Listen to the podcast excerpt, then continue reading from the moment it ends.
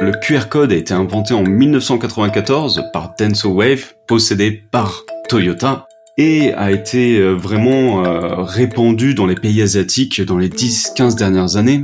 On voit aujourd'hui euh, que toute la culture en fait du QR code a vraiment été générée par le Japon, la Chine, où le QR code est utilisé partout, absolument partout.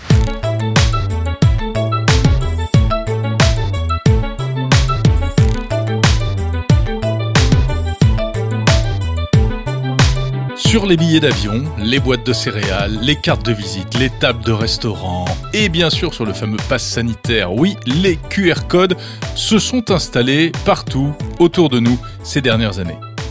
Si on se rencontrait, vous et moi, aujourd'hui, eh bien, je vous donnerai ma carte de visite avec un petit QR code dessus. Et en le flashant, vous arriveriez directement sur le site de ce podcast, mondenumérique.info. Ces petits carrés noirs et blancs sont une sorte de porte d'entrée vers le monde numérique disséminés un peu partout dans le monde analogique. En fait, c'est un lien physique entre le réel et le virtuel. Ça paraît simple un QR code, mais c'est aussi super puissant. Et c'est une invention ancienne, mais pleine d'avenir. C'est cette histoire du QR code que je vais vous raconter dans cet épisode spécial de Monde Numérique. On verra comment fonctionnent les QR codes, et puis on découvrira aussi pourquoi cette technologie a mis si longtemps à s'imposer en Europe et quels sont les usages parfois même les plus insolites. Cet épisode vous est proposé en partenariat avec Orange, qui a choisi Monde Numérique pour vous aider à mieux comprendre la technologie. Alors d'abord, ça vient d'où le QR code? Pour remonter aux origines et pour vous raconter cette histoire, on va donner la parole à un professionnel. Vincent Biret, CEO de la société Unitag, basée à Toulouse et à Londres, spécialisée dans la création de QR codes. C'est lui qui va nous raconter tout d'abord comment le QR code est né dans les années 90 au Japon pour remplacer le code barre. Alors c'était mis en œuvre simplement pour euh, l'inventaire de pièces automobiles. En fait, c'est quelque chose de, très très simple. C'est qu'on met un QR code et ça permet, euh, avec une machine en fait, un tapis de production, et ça permet une lecture très très rapide de data qui est bien plus, on va dire, riche qu'un simple code barre. Le code barre ne pouvait contenir que 12 à 13 chiffres et euh, Denso avait besoin d'éléments euh, d'éléments supplémentaires, mais également de kanji, c'est-à-dire de caractères japonais. Et il n'y avait aucun code qui ne pouvait posséder des kanji. C'est l'un des seuls, l'une des seules matrices 2D, l'un des seuls codes qui permet de supporter des kanji. Voilà. Donc c'est quelque chose d'assez simple. Ils ont, ils ont créé ce, ce, QR code et qui au final, dans sa première version, ne pouvait supporter que, que très peu de caractères et au fur et à mesure ils l'ont développé pour euh, justement euh, posséder bien plus de euh, d'informations comme celles que l'on connaît aujourd'hui, les, les, QR codes finaux que, que l'on connaît aujourd'hui. L'inventeur du QR code, il s'appelle Masahiro Hara. En 1994, il travaille donc pour l'entreprise Denso Wave, filiale de Toyota. Il met au point ce QR code. QR code, ça veut dire Quick Response Code, c'est-à-dire euh, en français code à réponse rapide, comme vient de l'expliquer Vincent. L'objectif, en fait, c'était que ça puisse être lu très rapidement par euh, un ordinateur. En octobre 2021, Libération a retrouvé Masahiro Hara, l'inventeur du QR code, il a publié un portrait et une interview. Une interview dans laquelle celui-ci explique qu'au départ, il envisageait surtout une utilisation professionnelle. Il ne pensait pas que cela pourrait être un jour utilisé par le grand public. Mais Masahiro va prendre une décision pour laquelle on devrait tous le remercier aujourd'hui. En fait, au lieu de déposer un brevet euh, afin de conserver euh, pour lui-même la propriété de son invention, eh bien, euh, cinq ans plus tard, en 1999, il décide de la placer sous licence libre. C'est-à-dire qu'il va permettre à n'importe qui de l'utiliser sans payer la moindre royalty. Alors, du coup, eh bien, l'invention du QR code ne rapportera pas le moindre yen à son inventeur. Mais pour nous, nous les utilisateurs, ce sera tout bénef. Car c'est ainsi que le QR code va être adopté massivement dans toute l'Asie et devenir extrêmement populaire à partir des années 2010. Notamment grâce à l'application chinoise WeChat permettant de payer par QR code. Là où est-ce qu'on a vu vraiment l'implémentation du QR code, c'est dans les marchés ambulants. Ça a été absolument superbe car plutôt que de devoir payer euh, en fait avec un, TPE, il y avait simplement la possibilité d'imprimer un petit QR code et d'être payé directement. Ça a été une véritable révolution économique et on a vu en 2018 que 83% des, des paiements ont été faits via mobile en Chine c'est vrai que ça a été absolument incroyable. Et aujourd'hui, euh, c'est vrai que si vous visitez la Chine, si vous voulez visiter un peu ces, marchands blancs, tout est fait avec des QR codes. Vous pouvez scanner, chaque article va avoir son propre QR code que vous pouvez scanner, que vous pouvez acheter. Euh, vous allez, euh, euh j'étais au Japon, euh, vous allez dans, dans, ces, dans ces restaurants dits automatiques, vous scannez votre QR code, vous représentez un QR code, tout est validé, tout est transféré, et c'est vrai que c'est absolument génial. Bon, techniquement, Comment ça marche un QR code on sait que c'est inspiré du jeu de Go, euh, on sait que ça contient des informations sous forme codée, euh, environ 200 fois plus d'informations que les codes barres, mais surtout il y a une particularité, c'est que l'inventeur Masahiro Hara a mis un an à trouver un système unique permettant, quand on scanne euh, le QR code, de savoir immédiatement que cette bouillie de gros pixels est un QR code et doit donc être interprété comme tel. Explication de Vincent Biret. Alors c'est très intéressant. C'est vrai que lorsqu'on regarde un QR code, visuellement parlant, on reconnaît que c'est un QR code. Pourquoi? Vous avez déjà vu un QR code? On a tous déjà vu. Il y a quelque chose qui saute aux yeux immédiatement. Ce sont les trois yeux. Ces trois yeux qui sont un en haut à gauche, en bas à droite et un en haut à droite ce qui se passe lorsqu'un téléphone, je parle d'un téléphone, mais on va, on va parler d'un ordinateur qui a la possibilité de décoder une image, très très simple, va reconnaître en fait l'emplacement de ses yeux et va dire, ah, il y a une image, je vais essayer d'extraire quelque chose de ce qui semble être un QR code. Dans la première ligne que vous avez en haut à gauche, qui est euh, adjacente à l'œil, en haut à gauche, ça va vous donner la correction votre QR code. La correction, c'est quelque chose d'intéressant. Et ça, c'est vraiment fascinant, je trouve, avec les QR codes, c'est qu'il y avait quelque chose d'imaginé dès la base de la conception du QR code, c'était de pouvoir corriger la donnée intégrée dans ce QR code si jamais l'étiquette était endommagée. Et c'est vrai que c'est absolument phénoménal. Donc, la première ligne, on reprend, c'est la correction du QR code. C'est pour vous dire quelle va être la complexité du QR code et quel est le pourcentage de données que l'on peut avoir manquantes par-ci et par-là et qu'on l'on peut recomposer via les modules. Les modules, ce sont ces petits carrés, justement, noirs et blancs que vous voyez.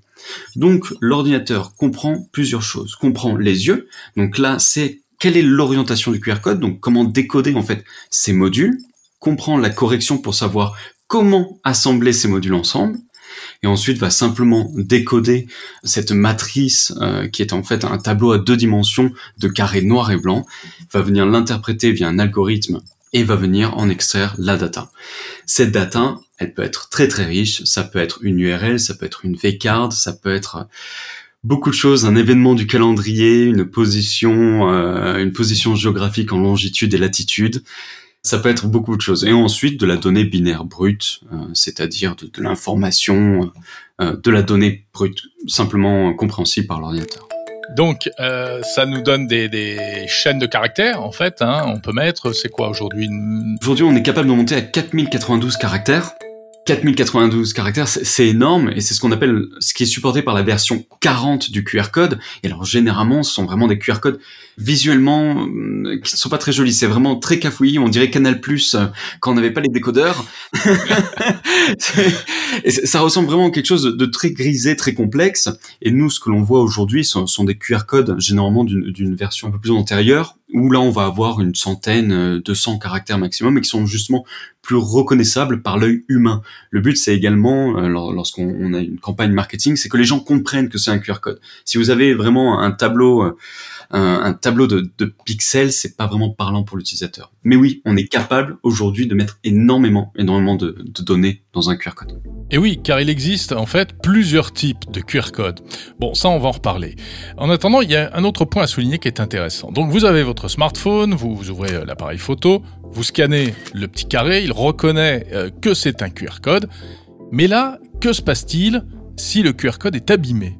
Eh bien, la plupart du temps, ça marche quand même. C'est ça l'avantage. Alors qu'un code barre classique, euh, lorsqu'il est éraflé, est illisible, un QR code abîmé à hauteur de 30%, lui, reste lisible. C'est ça qui est formidable avec cette technologie, c'est qu'en plus, elle est euh, en quelque sorte hyper résiliente. Tout à fait. Et c'est, là la, la, beauté du QR code, vraiment. C'est pour ça que vous voyez également des QR codes qui ne sont pas que noir et blanc. C'est-à-dire qu'on est capable, nous, chez Unitag, par exemple, d'avoir des logos avec de la transparence. On est capable de mettre des logos dans le QR code pour rendre un design un peu plus sympa, un peu plus joli, un peu plus attractif à l'œil. Malgré le fait qu'il y ait une image superposée dans le QR code, on est quand même capable de le décoder. Et c'est grâce justement à cette correction, à cette redondance de la donnée dans le QR code que l'on est capable, que, enfin, pardon, pas nous-mêmes, mais que les téléphones soient capables de les décoder. Ok, ça c'est bien. Maintenant, il reste une question un peu dans le même registre, c'est celle de la sécurité. Peut-on pirater un QR code? Peut-on euh, le trafiquer pour euh, transformer l'information qu'il contient? Par exemple, juste en griffonnant avec un stylo La réponse de Vincent Biret. Alors, transformer les informations qui sont contenues dans un QR code. On va reparler un petit peu de la correction, justement. Si euh, vous dessinez des, des petits carrés de manière, on va dire, aléatoire, ça va être très compliqué d'altérer un QR code. La seule chose que vous risquez de faire, c'est de corrompre le QR code. C'est-à-dire que c'est illisible.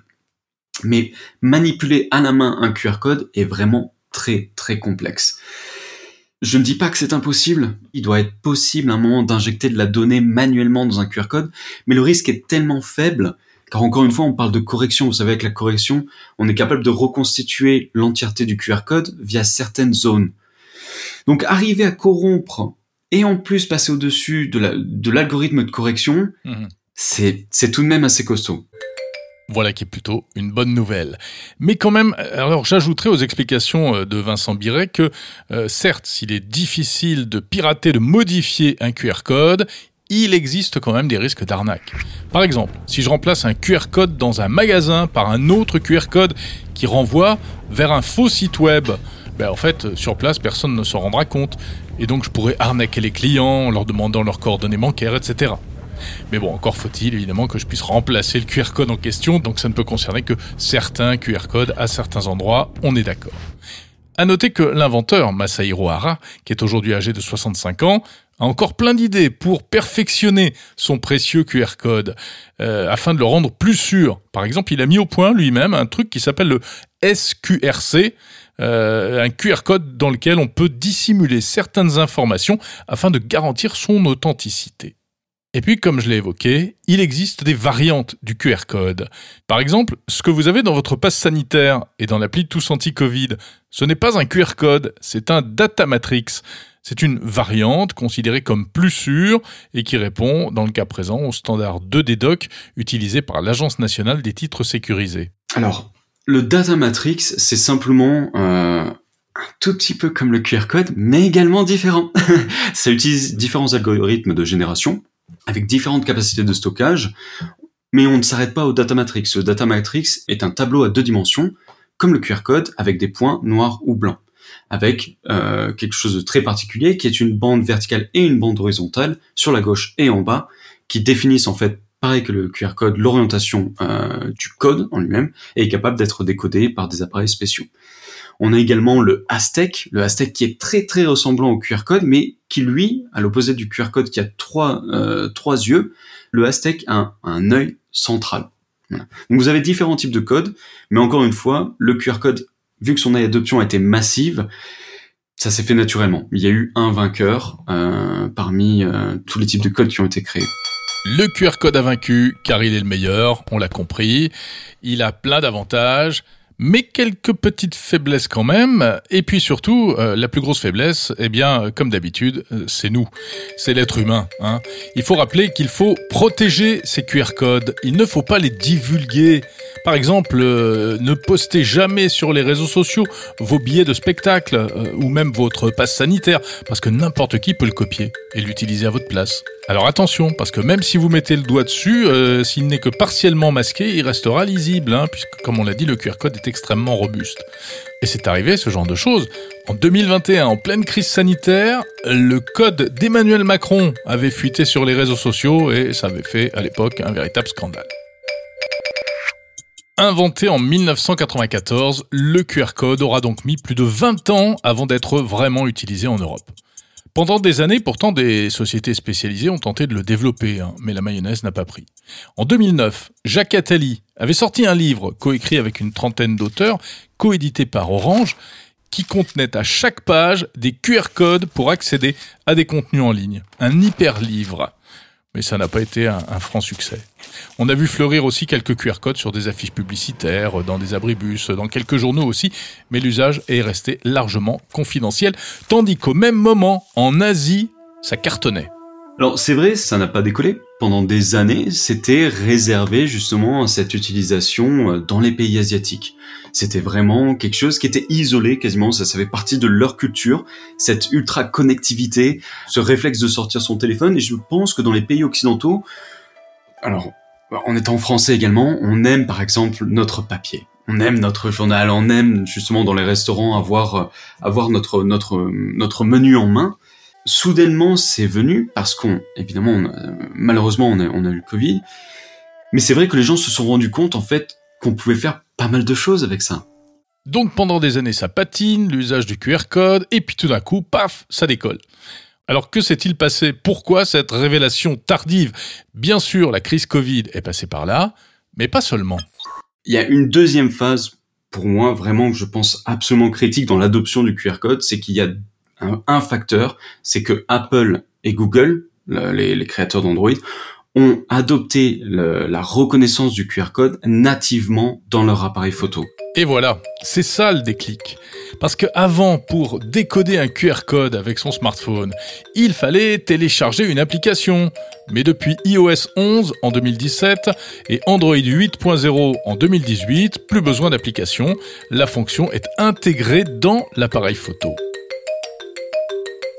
dire à un utilisateur, alors, écoutez, vous allez aller sur le Apple Store, le Google Play Store, vous allez télécharger une application, n'oubliez pas de vous inscrire et ensuite scanner un QR. C'est vrai qu'on perd 90% des utilisateurs. Mais aujourd'hui, on sort son téléphone, on scanne un QR code simplement en ouvrant un appareil photo. C'est la simplicité d'accès à cette magnifique technologie a fait que euh, c'est répandu aujourd'hui très très très fortement. Si on prend un peu de recul, on réalise donc qu'en matière d'adoption des technologies d'une manière générale, eh les outils eux-mêmes sont super importants. Une technologie a beaucoup plus de chances d'être adoptée massivement si elle est facile à utiliser, plutôt que s'il y a une barrière technique même minime. Parce que les gens font la part des choses entre ce que ça peut leur rapporter comme bénéfice et l'effort que ça leur demande en échange. En fait, il n'y a que les geeks pour utiliser des technos compliqués.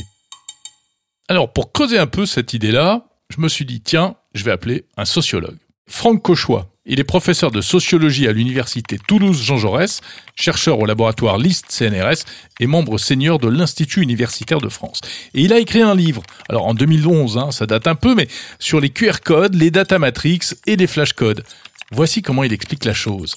En fait, on ne peut pas isoler un dispositif technique. C'est pas qu'une question sociologique, c'est est-ce que les gens manifestent de l'intérêt ou non. C'est tout un écosystème, toute une infrastructure l'usage dispositif lui-même dépend de conditions d'usage qui sont des conditions très technologiques et matérielles.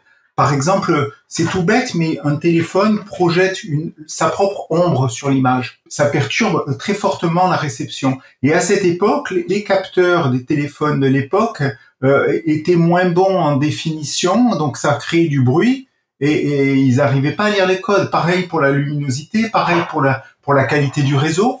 Et donc l'une des conclusions, c'était qu'en fait, on dit toujours, euh, beaucoup de sociologues classiques ont tendance à penser qu'il y a des dispositifs techniques euh, qui sont rationnels et qu'ils vont rencontrer des résistances sociales.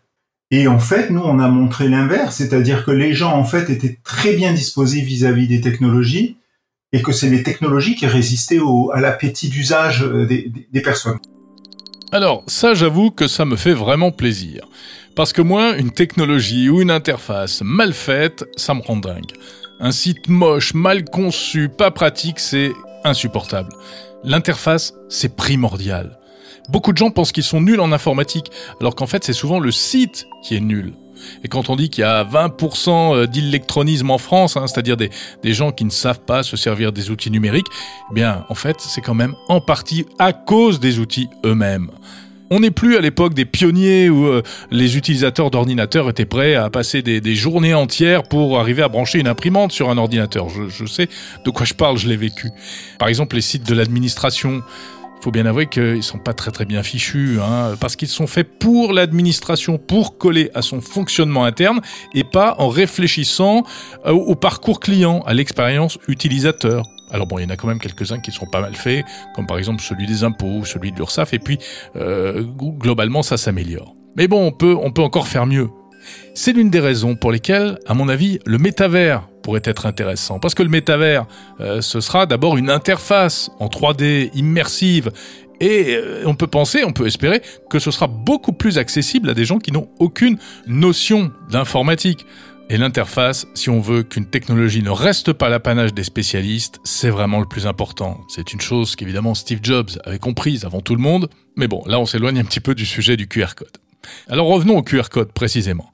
Ça a un gros avantage aussi. Ça ne coûte pas cher c'est une technologie qui ne coûte rien en fait, à, la mise en œuvre. C'est-à-dire du, point de vue de celui qui crée un QR code, ça peut se faire gratuitement. Euh, il y a des tas de sites internet où on peut générer un, QR code. Donc c'est une technologie qui vise à, communiquer des informations.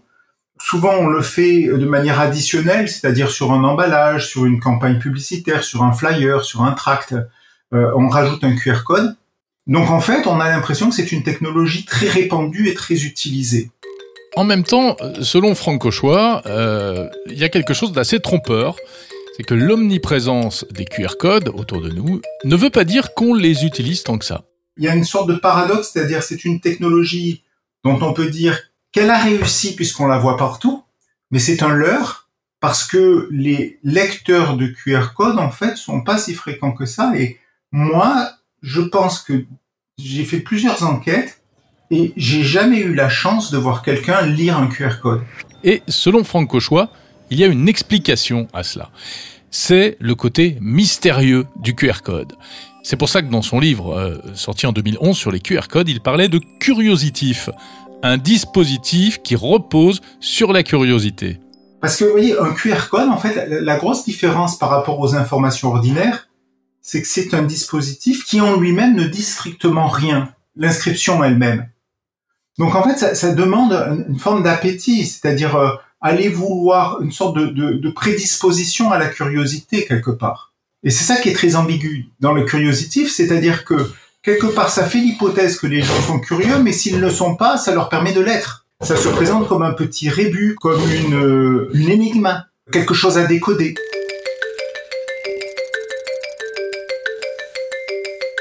Si l'on continue l'exploration du phénomène QR code, il y a une autre question qui est soulevée par euh, la généralisation de ces petits carrés pixelisés, une question euh, philosophico-politique pour employer des grands mots.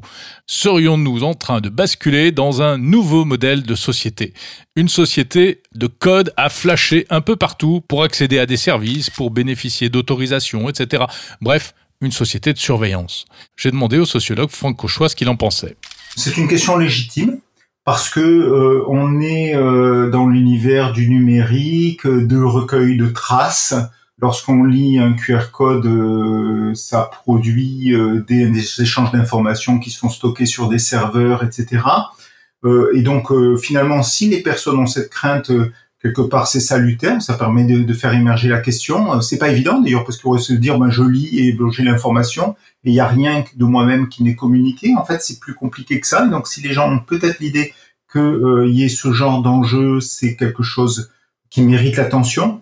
Après, dans la pratique, euh, c'est plus compliqué et pour l'instant moins dangereux que ça. J'ai fait une autre enquête en fait en association avec une à l'époque c'est une petite start-up qui avait monté des services pour les QR codes et j'ai eu la chance d'avoir accès aux logs, c'est-à-dire aux, aux, traces qui sont recueillies lors des échanges de QR codes.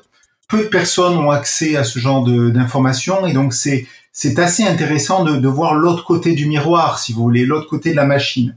On s'est aperçu que ces usages sont euh, relativement limités est très coûteux en fait. Euh, on recueille par exemple des informations sur le téléphone. On sait quel est son système d'exploitation. Mais, mais en fait, souvent, c'est lié à des variables sociales parce que ceux qui sont sous euh, iOS, Apple, c'est pas le même public que ceux qui sont sous Android, mais vous voyez, c'est des signaux faibles. Donc euh, c'est pour ça qu'il faut se méfier de ces technologies parce que vous voyez, c'est ces technologies cheap, euh, assez faciles, euh, mais qui pourraient se prêter à des usages plus sophistiqués et plus problématiques. Bon, voilà qui est à la fois euh, rassurant et pas si rassurant que ça, euh, ce que dit Franck Cauchois. En gros, un QR code, euh, ça ne permet pas de d'apprendre grand-chose sur nous, sauf évidemment si c'est un code qui nous concerne, comme le, le pass sanitaire. Mais en revanche, l'usage des technologies produit des signaux faibles qui peuvent dire certaines choses sur notre milieu social, notre pouvoir d'achat, en fonction, par exemple, du smartphone qu'on utilise ou de l'endroit d'où on se connecte grâce à la géolocalisation on se consolera en disant que tout cela reste au moins anonyme.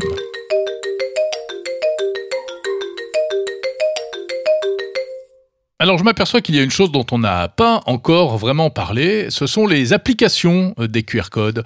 Au fond, à quoi ça peut servir un QR code? Bon, à envoyer euh, une URL, une adresse de site web, hein, euh, on l'a dit, mais il n'y a pas que ça.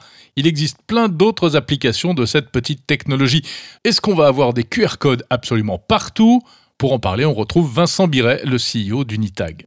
Je pense qu'il y a des usages qui vont disparaître. Je pense que dans les restaurants, on va retrouver des menus. Je trouve ça très agréable également de pas avoir à regarder euh, sur euh, un, petit téléphone qu'est-ce que je vais pouvoir commander. Euh, il y a des usages qui vont disparaître et il y a des usages qui vont être créés. Essentiellement, je pense au niveau du paiement et au niveau des emballages. Le paiement va être beaucoup plus simple, beaucoup plus sécurisé qui est déjà euh, très très pratique aujourd'hui. Hein. On a des méthodes de paiement assez simples sur nos téléphones. Mais le QR code pour pouvoir imprimer directement sur un ticket de caisse, pour pouvoir récupérer ses points, pour pouvoir activer une garantie, par exemple, d'un appareil électroménager que l'on vient d'acheter, tout ça va être possible directement, je pense, depuis les QR codes. Et on le voit aujourd'hui, ça commence à rentrer en place. On le voit, on travaille avec des clients aujourd'hui sur euh, sur les chaînes de production également, sur les emballages plutôt que d'inscrire des manuels de 30 pages pour monter euh, un meuble, on est capable maintenant d'avoir un QR code sur un petit, un petit bout de papier ou même sur la boîte en elle-même, où on dit si vous voulez avoir votre manuel, simplement scannez ce QR code et vous avez en plus le choix entre un manuel et une vidéo. C'est-à-dire que si vous voulez pas lire votre manuel, regardez cette vidéo, etc., etc. Donc vraiment, des usages vont disparaître, c'est normal, c'est comme toute techno et de nouvelles vont s'en créer. Et je suis sûr que c'est là pour, pour rester pour un, pour un petit moment. Et puis il y a aussi la fameuse V-Card, hein, cette carte de visite virtuelle sous forme de QR code. Et ça, ça intéresse les gens pour plusieurs raisons. Alors le premier intérêt qu'il y a, c'est vraiment sur l'écologie. Aujourd'hui, nous, on travaille avec beaucoup d'entreprises qui sont vraiment très intéressées de passer du papier à la techno. C'est-à-dire qu'ils préfèrent, comme vous avez pu le voir peut-être, euh, un QR code en bas des emails en disant scannez mon QR code, vous aurez toutes mes informations. Ou une carte de visite un peu plus rigide, un peu plus costaud, même en métal, parfois on en voit, et simplement de dire à quelqu'un, écoutez, scannez mon QR code et vous aurez toutes mes infos. Plutôt que de distribuer, vous savez, un peu à la chaîne, euh, toutes les cartes de visite, c'est vrai que c'est vraiment quelque chose qui est intéressant pour les entreprises parce qu'ils peuvent mettre quelque chose de concret sur leurs efforts de réduire leurs émissions de CO2. Et la V-Card est vraiment notre arme de front là-dessus sur l'écologie. Ce qui est bien avec les QR codes également, c'est qu'on peut mettre ça arrive, ça arrive absolument tous les jours, mais, mais de faire une, simple faute d'orthographe dans un nom, ce qui est assez dramatique lorsque vous envoyez 300 euh, cartes à l'imprimeur et que vous découvrez ah mon nom il est pas bon, on peut corriger avec les QR codes justement en temps réel toute faute d'orthographe, tout numéro de téléphone, adresse email. C'est-à-dire que le QR code ne change jamais, c'est l'URL de destination ou la ressource de destination qui, elle, va changer. Voilà. Et nous, en fait, avec Unitag, on a créé un service intermédiaire que l'on appelle un résolver et qui va venir résoudre ce QR code, cette URL, en la, ressource finale désirée par l'utilisateur. Alors c'est là que l'on touche du doigt euh, l'aspect économique aussi du QR code. Fabriquer ses propres QR codes sur Internet, c'est gratuit, c'est facile, mais si vous voulez y attacher par exemple votre profil personnel avec vos numéros de téléphone, vos adresses, etc., ça coûte 2 à 3 euros par mois. Mais il y a aussi des applications carrément insolites du QR code. Il y en a même certaines qui font carrément marrer Vincent.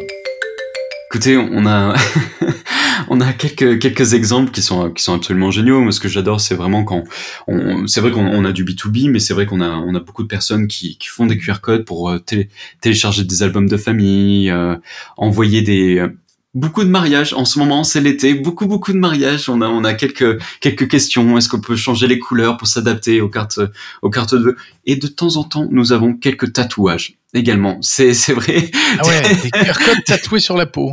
tatoués sur la peau, tatoués sur la peau. On a, on a, on a eu le cas et on a dû faire une mise à jour de d'un QR code euh, après la séparation d'une personne. c'est le risque avec le tatouage. C'est mais, mais il menait à quoi ce QR code? Je pense qu'on a, on a un secret professionnel qui se garde derrière, euh, mais c'était le, le, nom d'une personne. c'est tout ce que je dirais. On arrive au bout de cette découverte du QR code et c'est donc le moment de se poser la question, c'est quoi le futur du QR code? Eh bien certains commencent à réfléchir à des QR codes encore plus sophistiqués qui pourraient contenir encore plus d'informations, beaucoup plus que les 4000 caractères actuels. Ça permettrait par exemple de stocker des images, comme des dossiers médicaux avec des électrocardiogrammes, des radios, etc., ce qui pourrait potentiellement sauver des vies en cas d'urgence. Et puis des chercheurs américains de l'Université de Washington et de Microsoft travaillent même sur un système basé sur de l'ADN. Ce serait encore plus sécurisé car invisible à l'œil nu et encore plus fiable. Mais pour les professionnels comme Vincent Biret, le QR code actuel est déjà génial. Il permet de faire plein de trucs et même des choses auxquelles on n'a pas encore pensé. Je pense que pour le moment, on n'a pas besoin de le faire évoluer. Euh, le QR code, est, est, une très très très belle technologie. Il a été pensé de manière superbe, vraiment, euh, avec la possibilité d'avoir tellement de tellement d'informations de base. Avant d'arriver, si vous voulez, à la limite technologique du QR code, on en est loin. Car au final, le QR code en lui-même est une superbe porte physique vers un monde digital, et c'est plus ce que l'on fait après le QR code qui va compter. C'est-à-dire justement comme nous, ce que l'on fait par exemple avec notre résolveur qui va venir transpiler cette short URL, cette, URL courte, pardon, en URL longue avec cette URL destination, c'est ce qui est intéressant. Voilà, c'est l'accès pour les utilisateurs à ces ressources externes. Je pense qu'il y a énormément encore de boulot à faire avant d'arriver à la limite de ce que peut faire le QR code. Et c'est ce qui est excitant aujourd'hui. C'est vraiment aujourd'hui on voit même euh, des, des, QR codes qui peuvent avoir de la réalité augmentée. Euh, C'est-à-dire qu'on est capable de superposer euh, des, des, des, marqueurs de réalité augmentée en plus de QR codes. On, est capable de faire des choses absolument géniales. Et, j'adore voir en fait tous les jours ce qu'on peut faire. Il y a encore quelques années, on, on, parlait très très peu de paiements dans les pays occidentaux avec des QR codes. Et aujourd'hui, on a des boîtes comme euh, comme Sunday aux États-Unis qui, qui a été fondée à Atlanta, qui vraiment utilise le paiement partout. Et ce n'est vraiment que le début. Ce n'est vraiment que le début. Donc c'est excitant et il me tarde de voir où on, en sera dans 5 ans.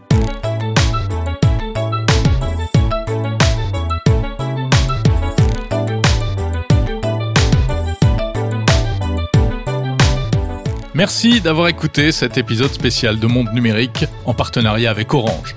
Réalisation signée Thomas Langlin. On se retrouve tout l'été pour décrypter des technologies. Grâce à Monde Numérique, vous allez tout comprendre. Rendez-vous sur toutes les applis podcast. Abonnez-vous pour recevoir directement tous les épisodes. Faites connaître Monde Numérique à vos amis. Laissez-moi des petites étoiles et des commentaires. Et puis vous pouvez également retrouver euh, tout l'historique de Monde Numérique sur le site monde numérique en un seul mot.info. Je vous souhaite un très bon été.